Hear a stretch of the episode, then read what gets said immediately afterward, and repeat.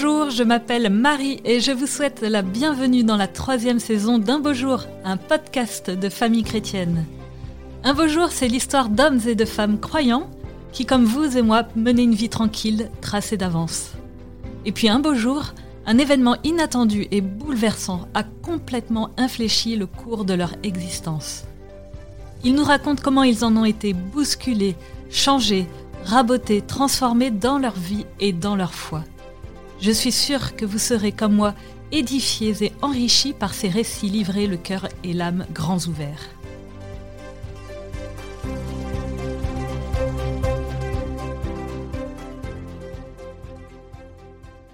Aujourd'hui, je rencontre Hubert de Boiredon. Ce grand patron français s'apprêtait à suivre les rails d'une carrière brillante toute tracée quand il a fait une rencontre avec Dieu inattendue et bouleversante. Elle l'a poussé à remettre en question ses plans de carrière, à s'interroger sur ses désirs profonds et à suivre une voie qu'il n'aurait jamais imaginé prendre. Il raconte son itinéraire dans un livre très personnel et émouvant, L'Esprit souffle, suis-le. Bonjour Hubert. Bonjour Marie. Alors merci d'avoir accepté mon invitation malgré un agenda que j'imagine très chargé. Mais à la lecture de votre ouvrage, j'ai tout de même compris que c'était un agenda qui se laissait volontiers bousculer par euh, l'inspiration et son auteur céleste. Et vous allez nous raconter comment. Mais avant cela, euh, pour commencer, je voudrais que vous me présentiez l'objet symbolique de votre histoire que vous avez apporté et que vous me disiez pourquoi vous l'avez choisi. Alors la question de l'objet symbolique à apporter m'a fait travailler un petit peu. Je pensais apporter un stylo d'abord et puis finalement euh, je me suis laissé guider vers un magasin où euh, je vous apporte une mangue. c'est pour ça que nous rigolons, c'est que j'ai jamais eu de mangue ici, mais c'est très original. Alors vous demandez surtout pourquoi, pourquoi la mangue. C'est une mangue des Philippines. D'accord. Et pour ceux qui lisent le livre, ils comprendront que euh, le livre démarre, en tout cas dans les premières pages, par euh, le récit d'un congrès de la communauté chrétienne Fondatio aux Philippines et euh, par des rencontres, et notamment des rencontres de, plus jeunes. Euh, un jeune béninois qui s'appelle Jean et un jeune français qui était engagé depuis des années aux Philippines dans une association euh, qui sert les plus pauvres et qui s'appelle Louis. Et c'est avec eux en fait que j'ai commencé à raconter un peu mon histoire. On s'est raconté nos histoires réciproques. Et, cette rencontre s'est passée sous des manguiers, dans, dans, cette ambiance des Philippines. Et du coup, c'est un peu le fil directeur aussi du livre, c'est-à-dire que je raconte l'histoire de, à mon témoignage et les moments où, euh, qui ont été importants, les moments marquants de ma vie. Euh, bah, sous ce manguier, donc euh, voilà, et, notamment regarder les mangues tomber de temps en temps. Alors quand vous me dites j'étais sous le manguier, moi ça me fait penser à ce passage de l'évangile tu étais sous le figuier et je te connaissais, ça me fait penser au Christ. oui, bah, écoutez, c'est étonnant que vous disiez ça parce que je pense que c'est l'évangile d'hier ou d'avant-hier, je crois. Et été bouleversé par, euh, par ce, ce, récit simplement où euh, euh, Jésus dit à Nathanaël, qui le voit, je t'ai vu sous le figuier, avant que Philippe n'aille te chercher, je t'ai vu sous le figuier. moi j'ai été saisi par cette, cette phrase. Vraiment, elle m'a rejoint parce que je crois qu'elle rejoint ma propre vie de Jésus qui m'a vu dans, dans ma quête, dans ma recherche, dans ma soif et qui m'a, voilà, comme s'il m'avait vu, il m'a rencontré. En fait. C'est finalement ce, récit traduit bien quelque chose de ma propre vie, peut-être quelque chose aussi de la vie des auditeurs. Et je trouve ça magnifique. Donc, euh, Effectivement, euh, voilà, on va un petit peu remonter le temps. J'aimerais qu'on remonte jusqu'à cette année 1982. Donc à 18 ans, vous êtes euh, un fils de bonne famille où règne la culture de l'excellence. Alors même si vous, vous êtes plutôt attiré par les humanités, la philo, les langues, l'histoire, vous vous apprêtez à faire maths sup, car il vous faut par loyauté familiale viser la carrière la plus brillante. Et vous serez donc ingénieur de grande école. Vous écrivez que votre voie est toute tracée. Et puis un beau jour, vous faites cette expérience lors d'une retraite qui vous bouleverse et qui bouleverse votre vie. Est-ce que vous pouvez nous la raconter? Oui, en fait, je dirais que plus que par loyauté familiale, je, pense que euh, j'étais très marqué par un, inconsciemment, euh, mais par un, par un modèle de perfection qui est à la fois un modèle, une certaine foi transmise, que ce soit chez les scouts, à l'école et aussi dans un, dans un milieu familial au sens large, qui finalement, bon, je, suis de tradition chrétienne, catholique, j'allais à la messe avec mes parents, mais par fidélité, mais je crois que petit à petit, c'était inscrit, c'était comme incorporé en moi le fait que, ben, que pour être aimé de Dieu, pour pouvoir l'atteindre, il fallait que je sois quelque part parfait, et avec un sentiment d'une certaine désespérance, certaine façon, dans, le fait que jamais je n'y arriverais. C'est-à-dire que euh, je m'efforçais d'être parfait, de, voilà, et puis bah, je voyais bien, j'y arrivais pas. Donc en fait, finalement, est-ce que je pouvais être aimable un jour vraiment et totalement par, par Dieu? Bah non, donc il fallait que quelque part je. C'est comme ça que je comprenais la pénitence, etc. Finalement, j'étais pas capable d'être euh, suffisamment bien, donc il fallait. Voilà. Donc c'est tout une, un rapport à, la foi et la religion qui finalement me faisait voir Dieu, je pense, un petit peu l'image du, Dieu sur son nuage qui compte les points et, qui donne le bulletin de notes à la fin. Bon. Et je dirais que dans ma vie tous les jours, c'était la même chose, c'est-à-dire que je me disais, voilà, euh, il faut que je réussisse. Je pensais que pour satisfaire mes parents et satisfaire mon entourage, il fallait que je sois le meilleur. Donc je m'efforçais énormément, je, mettais beaucoup d'attention à être le meilleur, le premier de classe, etc. Mais finalement, sans que ça me rende profondément heureux, c'était euh, une satisfaction, j'allais dire, un peu de certaine, on va dire d'un certain ego, de dire voilà, j'ai réussi, etc. Et du coup, euh, je m'apprêtais effectivement dans le choix de mes études. J'ai très longtemps pas su ce que je voulais faire. Et, mes professeurs me disaient, bah, écoute, te pose pas de questions, si tu es capable d'aller de, faire ma tube, c'est là où tu auras le plus de, de pouvoir finalement. L'un m'avait dit, ben voilà, si tu fais ma tube, tu seras général, si tu fais une prépa commerciale, tu pourras être colonel, mais tu seras, voilà, il faudra que tu acceptes de pas être à ce niveau-là. Ben moi, je voulais être le meilleur, donc on fait, ok, donc je me suis forcé à faire ma tube. Et puis, euh, euh, à ce moment-là, on avait prévu avec euh, des amis, donc j'avais juste 18 ans, euh, de passer euh, des vacances euh, chez, dans, la, dans la maison d'un ami dont les parents nous prêtaient la maison dans le sud de la France. Allait être une très, très belle vacances, etc.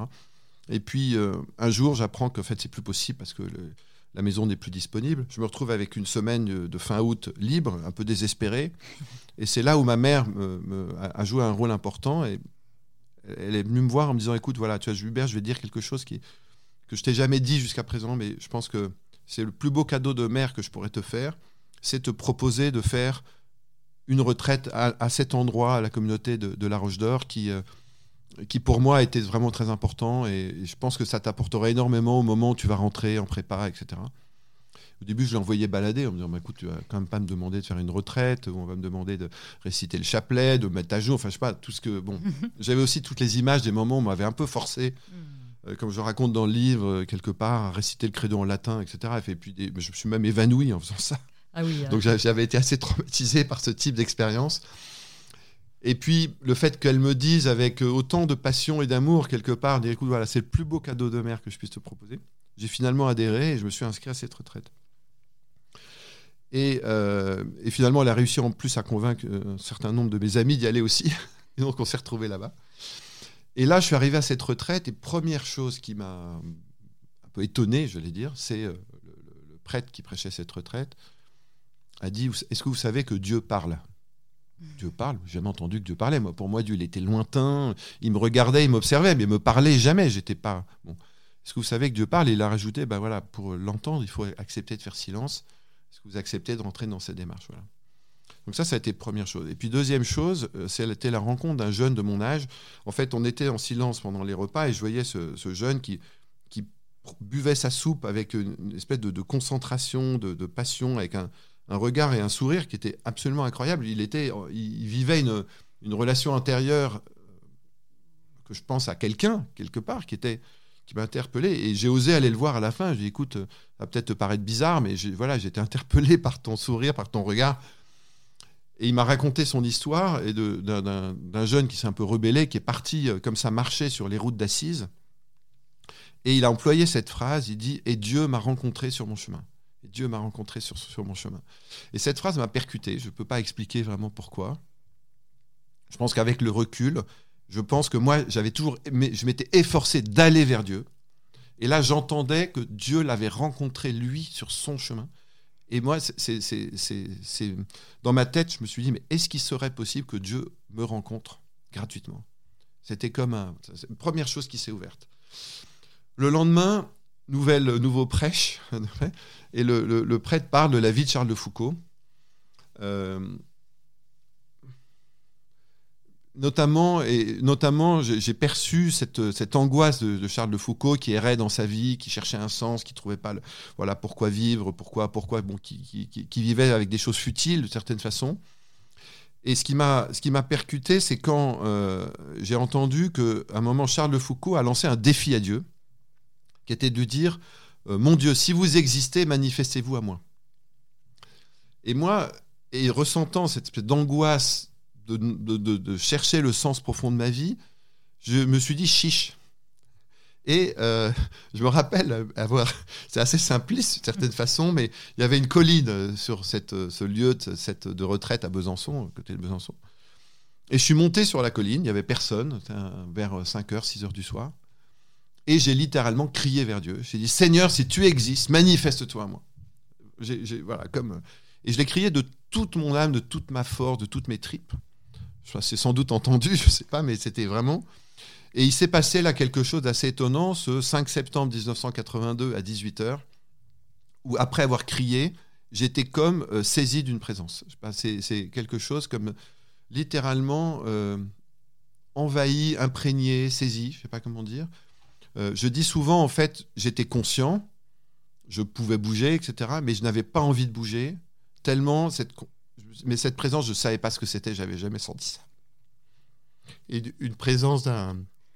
J'en ai un peu d'émotion en en parlant, parce qu'elle est toujours là, quelque part. C'est une présence d'un amour tel que, ça me dépassait complètement. Et je ne pouvais même plus parler, je n'avais plus envie de parler, j'étais là, bouche ouverte, euh, recevant, comme, comme un. J'allais dire.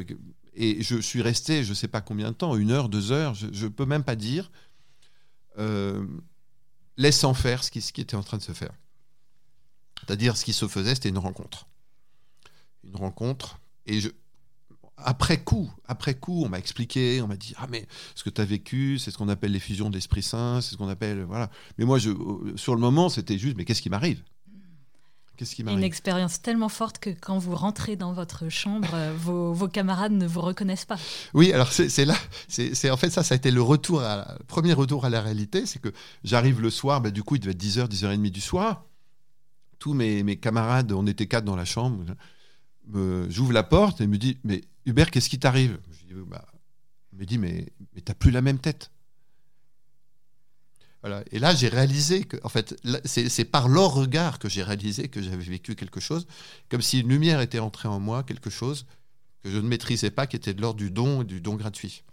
Alors, c'est une expérience très forte qui a, qui a une conséquence euh, immédiate. Vous avez euh, le courage de, de, changer d'orientation. Oui, je pense qu'il y a eu deux conséquences. Une dont je ne parle pas forcément dans le livre, c'est que euh, c'était tellement animé de cet amour que même en, retour dans le TGV, euh, c'était un peu à côté, euh, peut-être un peu exagéré, hein, de, jeunes convertis, on va dire, de jeunes. Mais j'allais voir les gens en disant mais est-ce que vous savez que, est-ce que vous savez que vous êtes aimé de Dieu? Enfin, J'avais tellement envie de partager cette, cette, cette, bonne nouvelle. Quoi.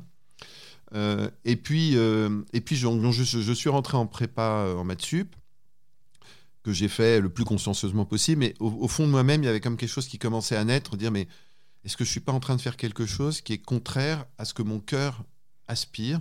Et je voyais mes, mes, d'autres copains qui étaient euh, qui faisaient de la philo, de l'histoire, un peu de maths, euh, enfin des maths, de l'anglais, de machin. Et cette ouverture euh, à la société au sens large me parlait. Et je me rappelle un jour, après 4 heures de maths et 4 heures de physique, que j'aimais bien par ailleurs, mais je sentais qu'il me manquait quelque chose de cette ouverture. Et le, préfet de l'époque, un jésuite, le père Gilibert, qui, vient nous voir en disant Écoutez, je suis étonné, personne ne vient me voir pour me dire qu'il y a quelque chose qui ne va pas. Et je me rappelle l'avoir dit à mon voisin Je crois qu'il va voir quelqu'un très rapidement. La perche. voilà. Et j'ai senti qu'à ce moment-là, cette liberté que j'avais reçue, qui était Hubert, tu n'as plus besoin de faire ce qu'il y a de mieux pour être aimé. Tu es aimé, point construis ta vie, suis ta vie. Et je me rappelle à cette époque, j'en ai même pas parlé à mes parents. Je suis allé le voir en disant écoutez, voilà, je pense que si vous êtes d'accord, j'aimerais changer d'orientation. La seule chose, à l'époque, il y avait des bisutailles. Le, seul, la seule chose qui me faisait peur, c'est que j'allais être bisuté deux fois. une fois comme traître et une fois comme transfuge. En fait, c'était un peu là. Ça a été voilà, ça, ça a été l'épreuve, mais finalement, j'ai jamais regretté. J'étais très heureux de ce choix. Et ça, et ça, ça, ça a été le premier acte de toute une série de, de décisions de liberté Effectivement, oui, oui. Euh, j'ai trouvé ça effectivement très courageux, ce changement d'orientation, mais vous êtes quand même resté sur des rails assez confortables, parce qu'on parle de HEC Paris, c'est quand même un peu la crème des écoles de commerce. donc j'ai l'impression qu'il faut que le Seigneur rabote un petit peu plus votre personne et votre cœur. Et cela passe par un, choc, effectivement. Euh, à New York, où vous êtes envoyé pour un programme d'études. Euh, est-ce que vous pouvez nous raconter ce, choc? Oui, alors le, choc, c'est que j'arrive à New York, idéalisant les États-Unis. En plus, euh, j'avais beaucoup de chance parce que j'avais trouvé un logement euh, chez euh, Madame Roosevelt, donc grande famille ah américaine, et, qui m'avait proposé une chambre. Elle avait trois chiens et je promenais les chiens à l'époque. un petit détail, mais ramasser, il fallait, si on laisse des crottes sur les trottoirs, c'était 300 dollars d'amende. Un vrai travail du coup. Et donc mon travail était de promener les chiens matin, midi et soir, enfin matin et soir surtout, et de ramasser les crottes des, des chiens, et ça valait la location d'une chambre. Et donc j'étais chez, cette famille très, très fortunée, très, très aisée. Mais de l'autre côté, j'allais à New York University, à côté de la bourse. Et sur le chemin, je voyais des pauvres, euh, des, personnes étalées sur les trottoirs. C'était aussi New York de 1985, Ronald, Reagan, euh, euh, une, Amérique très libérale. également le, et le début de, des malades du sida, enfin c'est le début du sida. Donc une Amérique très bouleversée. Et le New York de l'époque n'était pas le New York d'aujourd'hui. C'était euh, beaucoup de violence, beaucoup de pauvreté, beaucoup de. Et je, n'arrêtais pas d'aller d'un extrême à l'autre, c'est-à-dire richesse, pauvreté, euh, études. Euh, la première page de mon livre de, de, finances, c'était le but de l'entreprise, c'est de maximiser le profit de ses actionnaires. Et je sortais je voyais des pauvres étalés dans la rue et je me disais, j'avais 21 ans, je me disais, mais quel est le sens de ma vie là-dedans? Qu'est-ce qui va faire que ma vie va être réussie En fait, voilà, c'était vraiment ça ma question. Et euh, de ces questions, en fait, est, née une vraie angoisse, de dire, mais je ne veux pas passer à côté de ma vie. Je sentais bien que se jouait quelque chose d'essentiel. J'étais tiraillé et j'aspirais à une unité plus grande. Je ne savais pas comment. Un de mes amis m'avait glissé dans mon portefeuille l'adresse euh, des Sœurs de la Charité de Mère Teresa. Et un petit peu, un petit peu en désespérance quelque part, j'ai pris mon téléphone et je les ai appelés en disant j'aimerais venir vous voir. Et elles m'ont un peu, elles m'ont renvoyé promener gentiment en disant écoutez non c'est pas possible, c'est pas possible, because Mada will be there. Ça c'est une histoire incroyable. Because Mada will, be there. Bon, je, bon, moi, je, je comprenais pas, je comprenais pas Mada will be there, c'est gentil, mais bon. Et cette angoisse était telle, cette, cette envie de trouver une réponse était telle que j'ai rappelé quatre fois, cinq fois en disant écoutez je, je, je, veux y aller, je veux y aller, je veux y aller. Et un petit peu, je pense un peu comme dans l'ami de l'évangile qui, a force de frapper et d'embêter son ami, on finit par lui ouvrir. Ils m'ont dit bah, écoutez, venez à la messe demain matin à 7 h du matin. Euh, Madame Roosevelt me dit mais attends, tu es complètement fou. C'est un endroit, il y a deux assassinats par jour dans le South Bronx. C'était vraiment euh, un endroit dangereux. Donc, euh, elle dit écoute, tu apprends par cœur ton chemin. tu sors du métro, tu ne tu t'arrêtes pas. Voilà. Et je sors du, du, métro donc à 6h30 du matin le, Bronx à l'époque était, vous voyez, c'est des, immeubles abandonnés, des voitures retournées dans la rue, à moitié brûlées. Enfin, c'était vraiment objectivement euh, glauque. Et puis j'arrive dans cette petite maison avec euh, voilà et, dans cette chapelle euh, des Sœurs de la Charité, sans, sans, sans, chaise, sans rien, un tapis par terre et tout le monde. Et puis toutes ces petites sœurs vécues de, avec leurs saris blancs et bleus à genoux devant l'autel. Première chose qui m'a frappé, c'est cette croix euh, du Christ avec marqué I thirst, j'ai soif. Là, j'ai été saisi à nouveau par ce mot, parce que Jésus, euh, avant de, mourir, dit j'ai soif. Lui, fils de Dieu qu'il est, quelque part, et là où ça m'a touché, c'est que je me suis dit, en fait, il dit la phrase que, la plus profonde qui est en moi, que j'ai soif. J'ai soif d'une réponse. J'ai soif de. je savais que Dieu m'aimait. J'avais fait cette expérience-là, mais là, c'était la question de quel est le sens de ma vie. Ok, maintenant, quel est le sens de ma vie? Où m'engager? Comment m'engager? Que faire de mes études de gestion HEC, euh, c'est bien, mais c'était, ça comblait pas ma soif. Je savais qu'il fallait que je trouve du sens à tout ça. Et quand j'ai vu ce, mot j'ai soif, j'ai senti comme si j'étais en présence de Jésus qui comprenait le, la profondeur de mon, angoisse et de ma soif. Voilà, ça c'était la première chose. Et puis ensuite, voilà, j'étais là, j'attendais que la messe commence, et puis je vois une petite sœur qui, qui s'avance, un peu rabougrie, pour allumer les bougies de l'hôtel. Et quand elle se retourne, là, je vois Mère Teresa. Et d'un seul coup, tout s'éclaire. Incroyable. Mother will be there. Bah oui, c'était Mother, c'était la mère, c'était Mère Teresa, euh, qui était là. Et j'ai compris pourquoi j'étais le seul homme là, au milieu, de, le seul laïc, le seul homme dans cette, dans cette, dans cette chapelle, au milieu de 20, 30, 30 petites sœurs.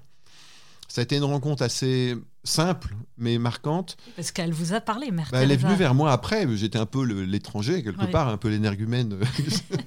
et elle est venue me voir en me disant Mais euh, tiens, qu'est-ce que, pourquoi vous êtes là euh, Qu'est-ce qui vous. Enfin, voilà, c'est. C'est quoi, euh, c'est quoi le but de ta vie enfin, Tout de suite. Tout de suite. Et je lui ai dit, ben voilà, je cherche, je cherche. Et elle m'a dit, écoute, bah, tous les matins, tu regardes ta main, ouvre tes doigts, et tu te dis, tu regardes tes cinq doigts et tu dis, Jesus did for me. What can I do for him? Jésus est mort pour toi. Qu'est-ce que tu peux faire pour lui? Qu'est-ce que je peux faire pour lui? Et là, tu dis, si tu te poses cette question tous les matins, ta vie aura du sens. ça a été une rencontre très simple et très éclairante et espèce de, comme si elle me disait, allez, euh, allez, toutes tes questions, balaye-les et c'est la seule qui compte. Et puis après, euh, elle et d'autres sœurs m'ont dit, mais, mais viens, viens, viens nous aider à distribuer la soupe euh, populaire, aux mendiants de la rue. Et j'arrive, il y avait toute une queue de mendiants. Puis après, tiens, est-ce que tu veux venir avec nous rencontrer les, des, malades du sida à l'hôpital? Donc je me suis retrouvé plongé. Donc tous les matins, j'allais, euh, je me levais vers 5h, 5h30 du matin. Je partais vers le, le Bronx, je vivais cette expérience. Je, je revenais vers midi, je me changeais chez Madame Roosevelt, et puis j'allais vers New York University à côté de Wall Street, écouter mes cours de finance. C'était les deux extrêmes, mais j'ai commencé à ressentir une grande joie, en fait, de me dire, voilà, je suis un citoyen du monde, et j'embrasse par ma vie, en fait, j'ai cette chance-là de pouvoir embrasser les deux extrêmes, et je verrai bien ce que ça devient. Quatre mois exceptionnels, vous faites notamment la rencontre de ce jeune euh, qui a atteint euh, du sida, qui est... Euh, ouais, phase terminale du sida. Oui, et puis qui, qui, me, qui me dit tout simplement, bah, tu vois, moi je vais mourir, mais tu as la chance de vivre, bah, fais de ta vie quelque chose de beau. Quoi. Mm. Voilà, c'était...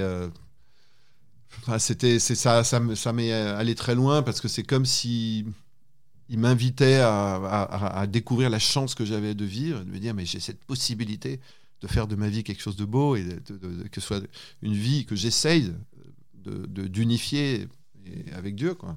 Quel appel vous recevez finalement là-bas à New York? Bien, il s'est passé, il s'est passé quelque chose d'assez étonnant, c'est que le dernier jour où j'ai quitté le Bronx, euh, je marche sur le trottoir vers le, métro, et c'est comme si je me vois. J'ai pas pris de décision, mais je me vois changer. Euh, et je me dis, mais Hubert, t'as changé là. T'es plus, es plus le même. Et ce qui s'est passé, c'est que c'est comme si euh, je pense la rencontre du Christ était rentrée en moi lors de cette, cette rencontre du 5 septembre 82. Là, on était en 85, trois ans après. C'est la rencontre du pauvre qui était rentrée, du fragile. Et en même temps, euh, je me sentais que j'aimais mes études de gestion et que j'aimais l'entreprise. Donc, c'était pas la question de quitter l'entreprise pour aller vers les pauvres, mais c'était de dire voilà, en fait, ce qui va te rendre heureux dans ta vie, c'est d'unifier ton amour du monde et de l'entreprise, ta foi et l'attention aux plus pauvres, aux plus fragiles, en tout cas d'aller vers des, solutionner des enjeux de la société. Et finalement, j'ai trouvé là une unité, un, appel à une unité qui est toujours le même aujourd'hui. C'est vraiment ça. Euh, et que, qui s'est accompli après dans euh, notamment la rencontre de cette communauté chrétienne fondation, de cette spiritualité qui me, me touche parce que c'est l'invitation à unir la foi et l'engagement dans le monde et j'ai trouvé une place aussi comme laïc chrétien. C'est-à-dire qu'à ce moment-là aussi, je me... pas mal de, personnes, même à New York ou, en France, qui m'ont interpellé. Mais écoute, si t'aimes Dieu, l'Église a besoin de prêtres, pourquoi tu ne deviendrais pas hmm. prêtre, etc. c'est la question qu'on se pose. Et moi, je, sens, je sentais que c'était, oui, l'Église a besoin de, prêtres, de religieux, mais le monde a besoin de disciples euh, engagés dans, qui vont dire l'amour de Dieu au monde aussi par leurs actions, dans le monde de l'entreprise, dans le monde de la politique, dans le monde de la santé. Et tout ça sont comme des. Dire, il y a eu l'époque des missions des pays, et aujourd'hui il y a l'époque des missions des mondes. Et qui va apporter euh, la bonne nouvelle de l'amour de Dieu au monde de l'entreprise? Qui va apporter la bonne nouvelle du monde, de, la bonne nouvelle de l'amour de Dieu au monde de la politique, etc. En essayant de l'incarner en soi. Et c'était vers là, c'était ça mon élan. Mais il m'a fallu du temps pour comprendre en fait que c'était vraiment de l'ordre d'un appel et d'une vocation et que c'était pas une sous-vocation, qu'il n'y avait pas la grande vocation euh, des prêtres, des religieux et puis la sous-vocation des pauvres laïcs qui étaient euh, entre mhm. guillemets qui voilà qui étaient un petit peu réduits à n'être que laïcs. Et c'est et je pense que ça c'est quelque chose que je porte, c'est que je pense que dans l'élan de Vatican II, dans le souffle de Vatican II, l'Église a besoin de témoins, l'Église a besoin de disciples, d'apôtres des temps nouveaux qui sont des qui sont des, des, des gens comme vous et moi qui euh, s'engagent en plein monde, dans le monde de la jeunesse, avec leurs amis, comme dirigeants d'entreprise. Et c'est ça qui, je pense, le monde a besoin d'avoir cette espérance qui irradie tous les mondes pour aller aux périphéries, comme le dit le pape François. Je, trouve intéressant parce que euh, le, fait que vous ressentez à la suite de, de, cet appel reçu à New York et vous ressentez quand même un mélange de sentiments. vous ressentez cette grande joie de, mm. de, ressentir que votre vie a changé mais aussi de la tristesse, euh, parce qu'il vous faut, euh, poursuivre ce que votre cœur vous dicte, renoncer tout à fait à suivre la tradition familiale, et notamment faire votre service militaire en tant qu'officier, comme votre grand-père, un, grand résistant. Et c'est un véritable arrachement quand même. Oui, j'étais très lié à mon grand-père, Charles de Cossé-Brissac, qui a. Euh, connu une, une, guerre exemplaire en tant qu'il était engagé dans le deuxième bureau de l'armée française.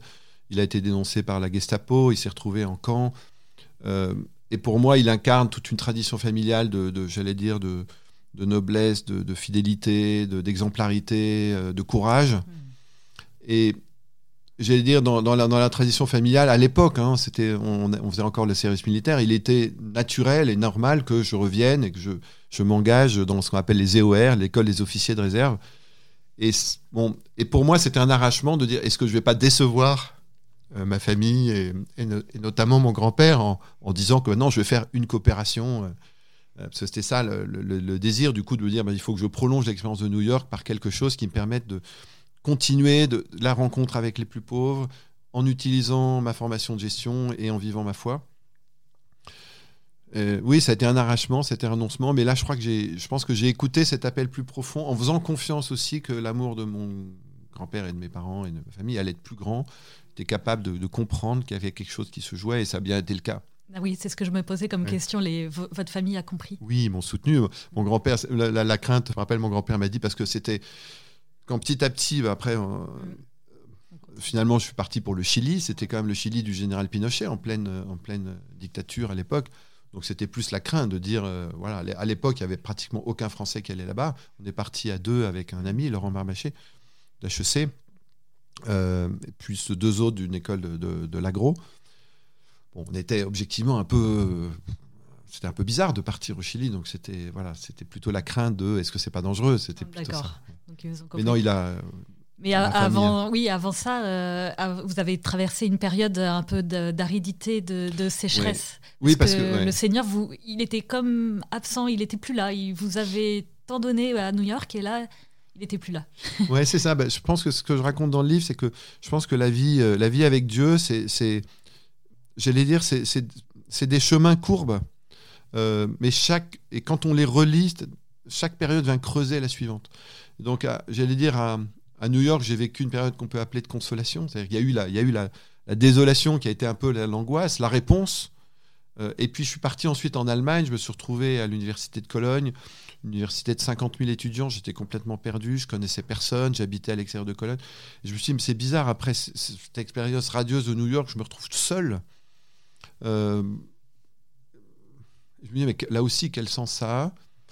Et puis, euh, me disant, est-ce que Dieu m'a oublié, en fait? Est-ce que Dieu m'a oublié? Est-ce que tout ça, c'était du rêve? Est-ce que. Qu'est-ce que. Enfin, voilà, c'était.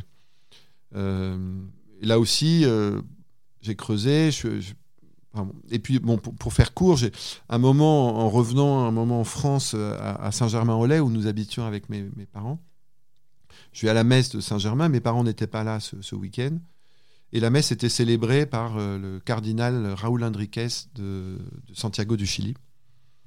Il euh, faut dire que j'avais été marqué par, déjà par le Chili, puisque en 1983, j'avais 19 ans, j'avais accompagné mes parents dans une rencontre internationale de Fondatio, Euh, il se trouve qu'il y a une communauté de fondation au Chili, était, était venue, c'était à Louvain-la-Neuve en Belgique, était venue une quarantaine de Chiliens, à peu près la moitié des quartiers riches, la moitié des quartiers pauvres. Euh, je me posais plein de questions sur les systèmes économiques et politiques, qu'est-ce qui va permettre de transformer le monde. Et je vois euh, les riches disant aux pauvres combien ils avaient besoin d'eux pour convertir leur vie, et les pauvres disant aux, riches bah, qu'en fait ils n'auraient jamais pu être là sans eux, et que et je les ai vus se mettre à genoux. Le, le, le Chili était en grande tension. Il y avait ce qu'on appelle les protestats dans la, dans, dans, dans, la rue, euh, beaucoup de tensions sociales. Et je les vois se mettre à genoux, prier ensemble, demandant la prière de toute la communauté pour eux. Et ça, ça m'a bouleversé. Et je me rappelle être reparti de cette rencontre en disant à mes parents, je ne sais pas ni quand, ni comment, ni, ah. ni, pourquoi, mais j'irai au Chili un jour. Ah oui, il y avait quand même. Ça, c'était, j'avais 19 ans. Il y a eu New York, c'était après. Ouais, ouais, et puis, donc là, euh, à, donc à 21 ans, après New York, l'Allemagne, et là je vais à cette messe de Saint-Germain-en-Laye, célébrée par ce cardinal. Donc évidemment, ça fait tilt. ça fait tilt. ça fait tilt en moi. À la sortie de la messe, mais c'est là où un ami de mes parents me dit Hubert, qu'est-ce que tu fais ce soir? Je dis bah rien, je suis tout seul. Bah, écoute, viens dîner à la maison. J'ai invité le cardinal ah, et Domingo Santamaria, ancien ministre de l'économie du gouvernement de, la démocratie chrétienne, Eduardo Frei. Euh, il se trouve qu'il y a quelqu'un qui devait venir qui est pas qui est ah, la providence. Voilà. Et là mon cœur était ouvert et j'ai dit oui j'y vais. Et je me retrouve dans ce dîner très impressionné avec ces grands hommes.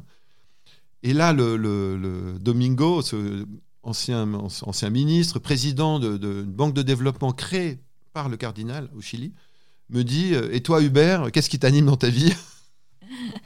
Et donc j'ai raconté un peu l'histoire que je vous raconte et là, il répond, mais attends, mais c'est au Chili que tu vas trouver la réponse. Parce qu'en fait, à ce moment-là, on proposait de partir en copé euh, dans des pays en Afrique ou autre, mais plutôt comme enseignant, professeur de français, de latin, etc.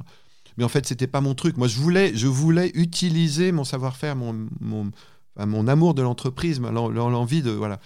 Et là, il me dit, mais c'est au Chili que tu vas trouver. Viens travailler dans la banque que je dirige, qui a été créée par le cardinal qui est devant toi. Oh Et donc, on a créé une coopération à quatre qui était approuvée par la, on est parti avec la délégation catholique pour la coopération, copé approuvé par le ministère des Relations extérieures. On, est comme ça qu'on est parti pendant deux ans dans cette banque chilienne. Euh, euh, voilà, vivre une expérience qui a été extrêmement marquante puisque j'étais parti pour deux ans, j'y suis resté sept ans. J'ai rencontré mon, épouse Marianne qui est belge là-bas, on s'est mariés. Voilà, c'est tout un que le livre raconte euh, largement. Oui, on va pas avoir le temps de tout raconter malheureusement ou heureusement parce que comme ça, ça déflore pas trop l'ouvrage qui, est, qui, est, vraiment passionnant et émouvant. Mais moi, ce que j'ai trouvé très beau euh, dans votre livre, c'est votre disponibilité à suivre l'Esprit Saint et à accueillir ce qu'il vous inspire, même si c'est déroutant. Ainsi, vous commencez votre vie professionnelle par euh, sept ans d'engagement passionné et radical euh, au service des pauvres au Chili en créant une banque avec et pour les pauvres. Mais ensuite, vous sentez qu'il vous faut rentrer, avoir une carrière beaucoup plus classique euh, de dirigeant d'entreprise. Et donc, je voulais savoir comment vous faites pour écouter l'Esprit Saint, pour être sûr de ne pas vous tromper, parce que c'est un peu étonnant. Vous êtes appelé à servir les pauvres et puis vous les laissez au Chili. Enfin, c'est déroutant. Euh, l'esprit, on, ne sait d'où il vient ni, d'où il va. Et je pense que c'est vraiment ça. Et il parle aussi à travers la réalité. Hmm. C'est le réel qui nous, par effet miroir, nous, nous permet de discerner, de, discerner le mouvement de l'esprit. Et ce qui s'est passé, c'est que euh, donc on, nous dirigeons cette, euh, cette banque de, microcrédit que j'avais créée avec euh, Laurent, Laurent cet ami qui était déjà reparti. J'avais, il y avait mon euh, Marianne qui est devenue mon épouse après, mais à ce moment-là, qui l'était pas. Et euh, je rentre en France. le livre raconte hépatite virale. Je me retrouve cloué au lit. 15 jours après, Marianne, accident de voiture terrible. À peine 5% de chance de survie. Enfin voilà, tout s'écroule à ce moment-là. Et l'équipe chilienne de cette banque de microcrédit se prend en main d'une telle manière qu'en fait, non seulement ils arrivent à maintenir l'activité, mais euh, ça devient voilà, ça devient leur projet, ça devient. Et ce qui était en fait mon plus grand désir. Et donc, entre-temps, à travers une histoire que, je raconte, qui, qui, a, Marianne s'en est sortie, finalement on s'est marié, on est reparti au Chili, mais en sentant clairement qu'on n'avait pas à reprendre le contrôle de cette banque de microcrédit, mais à préparer une transmission et moi, la, parole qui me, qui me venait tout le temps, c'était la parole de Jésus au moment de l'ascension qui dit Il est bon que je m'en aille. J'ai vraiment senti que même si c'était très difficile pour moi, parce que ce, projet, c'était les tripes de mes tripes. C'était cette réponse d'unité, quelque part. Je servais les plus pauvres, je vivais ma foi et je, je créais une banque. Donc c'était, voilà. Mais je sentais que pour le bien de la banque elle-même et du Chili lui-même, il fallait que nous nous retirions pour qu'en aucun cas cela redevienne notre projet. Et donc c'était un peu un appel à quitter. Mais vous savez, c'est souvent ça, euh, et c'est souvent ça dans ma vie, comme je pense dans la vie de beaucoup de chrétiens. Euh, euh, c'est cet appel, je crois que c'est Abraham, qui, qui, Dieu dit, va vers le pays que je te montrerai. Va tout de suite vers le pays que je te montrerai au futur. Mm. Mais le montrerai, il lui dit pas où. Et là, c'était pareil. Il m'avait dit par au Chili, tu, vas trouver quelque chose, tu sais pas quoi. Et là, c'était reviens et fais confiance. Donc il y a à chaque fois un appel au détachement pour laisser Dieu faire. Et c'est ce qui s'est passé. Et après, redémarre toute une autre période de vie que je raconte dans le livre, mais qui est, qui un retour à l'entreprise, enfin pas un retour, une découverte de l'entreprise traditionnelle dans un grand groupe industriel, euh, groupe Ron Poulenc, qui m'emmène au Japon, en Chine, etc. Et découvrir l'importance de, du marketing industriel, du management international, du développement durable et qui m'emmène petit à petit vers ma responsabilité actuelle, qui est celle de diriger une entreprise industrielle de taille intermédiaire, où nous sommes 2700, euh, et où j'essaye justement de vivre cette unité à nouveau. Voilà. Mm. Mais l'histoire continue, mais l'appel reste le même. Mm. C'est ça, je pense, qui est, qui et notamment pour des jeunes qui nous écoutent, je dis souvent, mais c'est important d'honorer de, les, aspirations profondes que nous pouvons avoir parce qu'elles disent quelque chose de nous, et autant les modalités vont changer, mais ce que nous sommes profondément, et si on, a, cette chance d'avoir pu faire l'expérience de Dieu, ce, que l'Esprit nous dit, en fait, euh, il y a quelque chose qui demeure et qui est un peu notre, notre marque, j'allais dire notre, notre ADN, euh, qui continue de nous marquer pour notre vie entière. Ça paraît quand même très éloigné le, domaine de la foi et le domaine de l'entreprise à première vue. Euh, comment, comment suivre l'Esprit Saint euh, quand on est euh, chef d'entreprise? Est-ce que vous avez un, exemple concret à, me donner? Bah, Les exemples, c'est tous les jours. je pense que c'est pas, je pense pas que c'est éloigné parce que autant je vous disais 1985, le but de l'entreprise, maximiser le profit de ses actionnaires, c'était le livre de finances internationales. Je crois que petit à petit, aujourd'hui, on voit que le monde évolue, on commence à comprendre que le but de l'entreprise, il est plus large que ça. On parle de raison d'être, on parle de finalité. Moi, je crois que le but de l'entreprise, c'est d'abord euh, l'épanouissement de ses salariés et la transformation de la société en profondeur. Bien sûr, il faut qu'elle soit rentable pour que cette mission-là soit pérenne. Mais la rentabilité, pour moi, euh, est un moyen, est une condition de réussite de l'entreprise mais l'important, c'est quel est l'objectif. On, se rend compte que le monde aujourd'hui a des tels enjeux, notamment avec le réchauffement climatique. Euh, on, est, on, est on est à une bascule, on passe ou on passe pas. Et donc, est-ce qu'on va passer notre temps, est-ce qu'on va mettre toute notre énergie juste à gagner de l'argent pour de l'argent, ou on va mettre notre énergie à, réussir ce passage et à faire que le monde va passer cet obstacle euh, majeur? Et donc, quand on, est, quand on voit l'entreprise comme ça, ben, on voit qu'on n'est pas si loin de Laudato Si, par de, l'encyclique euh, du, pape François. C'est-à-dire euh, ben, réunifier l'écologie et l'industrie, par exemple. Réunifier, montrer que l'entreprise peut être un lieu qui rend, qui rend ses salariés heureux euh, à travers une chose auquel je crois profondément, développer l'actionnariat salarié, réconcilier le capital et le travail. L'accueil des personnes fragiles, bah oui, dans l'entreprise, c'est un lieu extraordinaire. On a, chez Armor, on accueille 50 à 60 personnes ayant un handicap, aussi des jeunes, des alternants, etc. Donc l'entreprise est un lieu qui permet de faire société, de construire la société. C'est un des rares, lieux parce que euh, aujourd'hui la société est complètement éclatée. Où sont les lieux où on peut se rassembler, personnes différentes? Ben, L'entreprise est l'un d'entre eux.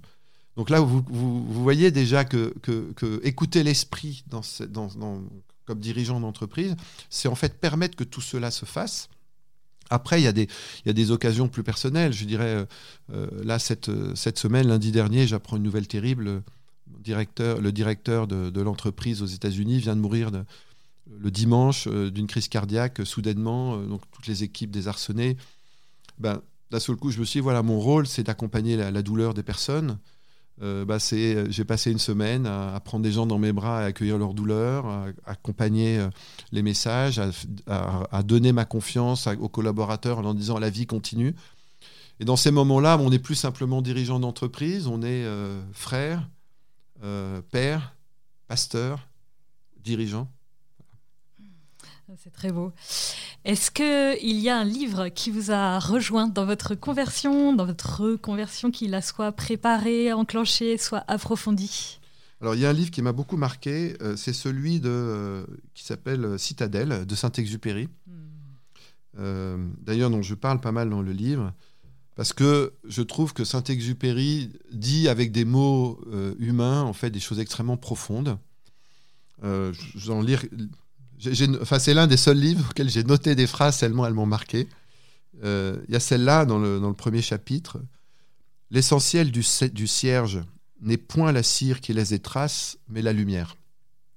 Voilà. Et je crois que tout est, tout est moyen de quelque chose de plus important, qui est quelle lumière on va, on va, on va, on va donner, quel amour on va donner. En fait, euh, Citadelle, c'est le livre d'un, dire, d'un d'un père qui veut apprendre à son fils à, gérer, à gérer l'empire comme prince et qui lui montre, qui, l'éduque en fait à, découvrir ce qui est essentiel. Euh, mais après, il y, a des tas de phrases, je pourrais en lire euh, toute une série, mais euh, une deuxième, là, le regard quand il se disperse perd la vision de Dieu. Hmm. Ceux-là qui n'échangent rien ne deviennent rien et la vie n'aura point servi à les mûrir. Voilà, toutes ces phrases for, euh, il, dit à son fils, voilà, par rapport à son peuple, force-les de bâtir ensemble une tour et tu les changeras en frères. Mais si tu veux qu'ils se haïssent, jette-leur du grain. Voilà, on pourrait continuer, mais cette euh, citadelle m'a révélé quelque chose de ma propre vocation. C'est-à-dire, je pense qu'il ne faut pas renoncer à avoir de l'ambition en tant que dirigeant d'entreprise. J'ai l'ambition, on souhaite être leader mondial, nous le sommes, à développer un esprit de conquête, mais en même temps à ne pas couper cette ambition de son cœur de ses émotions. Nous, en fait, nous sommes, nous sommes invités à être euh, unifiés dans nos vies.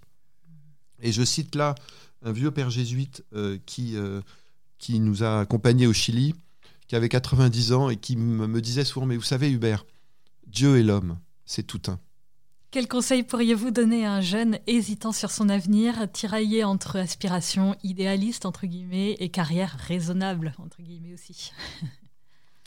Alors, un jeune qui, se pose ces questions entre son idéal et sa carrière raisonnable, je dirais plusieurs choses. J'irais euh, ne, pas, euh, ne pas haïr la carrière, ne pas haïr sa formation, parce que euh, avoir une bonne formation permet d'une part de développer des compétences, mais également donne une très grande liberté. Je dis souvent, en fait, moi j'ai eu la liberté de partir au Chili pendant sept ans, aussi parce que j'ai pu faire des études qui qui m'ont prouvé à moi-même et aussi à l'extérieur que j'étais pas non plus un illuminé idéaliste, que j'étais capable, quand il fallait, de travailler, euh, de développer des compétences. Et ça m'a bien servi après pour pouvoir euh, euh, continuer ma voie. Voilà. Parfois, il peut y avoir une tentation de dire j'ai un idéal, donc l'entreprise c'est mauvais, les formations c'est mauvais, je quitte, je quitte tout, je vais travailler dans, dans voilà, je, vais à la campagne, faire de l'associatif, etc. Peut-être, faut pas non plus le, mais bien poser la question du long terme. Et parfois, il y a un temps pour s'enraciner dans une formation et après euh, vivre son idéal. En même temps, je dirais, pour le jeune qui par contre veut à tout prix faire une formation et être le meilleur, un peu comme j'ai pu l'être, euh, et chercher un peu la gloire, euh, la puissance et l'argent, je vais dire, ben là, écoute, écoute tes aspirations profondes, écoute l'esprit qui parle en toi. Est-ce qu'il ne t'appelle pas à quelque chose de plus essentiel et donc à donner une place aux autres, à donner une place à ton idéal, à donner une place à Dieu. Donc je dirais que c'est vraiment, je pense c'est une question de posture et d'équilibre, ne pas renoncer à son humanité, ne pas renoncer à, ses capacités, à ses talents, mais en même temps leur donner un sens euh, qui fait que tout est transcendé. Je vous ai demandé de venir avec votre prière préférée, peut-être celle qui vous accompagne euh, depuis euh, ces années euh, de mission. Euh, quelle est-elle et pouvez-vous euh, nous la lire? Alors moi, la prière, la, prière que je préfère, c'est cette prière de, Charles de Foucault. Seigneur, je m'abandonne à toi, fais de moi ce qu'il te plaira. parce que c'est vraiment le, c'est la prière du lâcher prise en fait. Et, euh, moi, je regarde, c'est à la fois ce que j'ai le plus de mal à, vivre, parce que je suis euh, quelqu'un qui aime l'action, qui, qui, aime, voilà, qui aime bien contrôler les choses. Et en même temps, c'est quand je lâche prise, quand j'accepte de laisser Dieu en premier et l'esprit en premier, que se passent des choses absolument incroyables qui me dépassent. Et c'est un peu, finalement, ce, livre, c'est euh, c'est aussi l'histoire d'une c'est l'histoire c'est une c'est le témoignage d'une histoire où rien ne s'est passé comme prévu mais finalement beaucoup mieux que prévu et voilà mon Dieu je m'abandonne à toi fais de moi ce qu'il te plaira je pense que quand quand je me mets dans cette attitude là de d'abandon je laisse à ce moment-là Dieu agir en moi et je lui laisse me faire la surprise de quelque chose que je ne connais pas d'avance auquel je suis invité à m'ouvrir, à me laisser peut-être bousculer, mais souvent pour mon plus grand bien, même si ça me fait traverser des peurs et, ça me peut-être. Euh, Vous pouvez nous la dire du coup? Comment Vous pouvez nous la dire, que nous l'écoutions Alors, oui, je vais Je pense que nos auditeurs la connaissent, mais c'est toujours très émouvant de la, de la réécouter, surtout par quelqu'un qui l'a, qui l'a vécu et qui l'a, qui l'a dit régulièrement. Euh, mon Père, je m'abandonne à toi.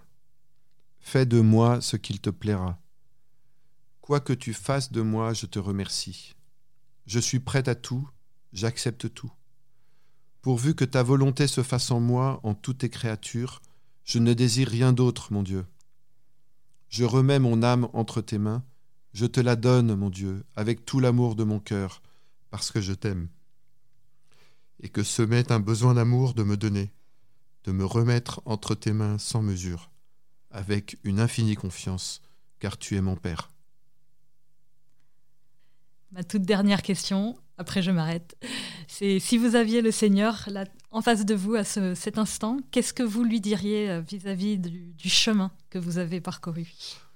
Je lui dirais, mon, euh, voilà, mon Dieu, euh, merci, merci d'avoir posé un jour ton regard sur moi comme tu l'as fait pour Nathanaël. Merci de m'avoir révélé ton amour. Merci de m'avoir montré que n'est pas nécessaire d'être parfait pour se savoir aimer. Merci de, de m'envoyer euh, ton esprit quand je t'appelle pour me guider. Merci de finalement, malgré les épreuves, malgré les difficultés, de jamais, jamais m'avoir déçu. Euh, et de savoir que tu es là quand j'en ai besoin, que tu m'attends et que tu ne m'abandonneras pas. Merci beaucoup pour ce très beau témoignage, Hubert. Merci, Marie. Merci de nous avoir écoutés. J'étais très heureuse de recevoir Hubert de Boiredon et je le remercie de nous avoir entraînés derrière lui au souffle de l'esprit. N'hésitez pas à partager ce podcast autour de vous, surtout à ceux qui ont le plus besoin d'être réconfortés et encouragés dans leur chemin de foi. N'hésitez pas à nous rejoindre sur nos réseaux sociaux, les podcasts de FC.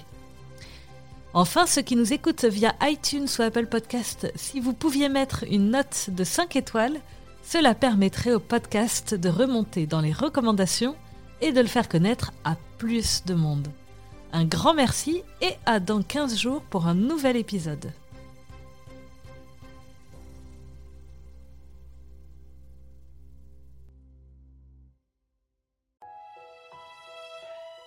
Famille chrétienne vous invite à vivre le temps de carême avec ses contenus dédiés. Articles, podcasts, vidéos, newsletters vous aideront à méditer et à vous recentrer sur l'essentiel. N'attendez plus et abonnez-vous au magazine à partir de 2,90€ par mois. Rendez-vous sur boutique.famillechrétienne.fr.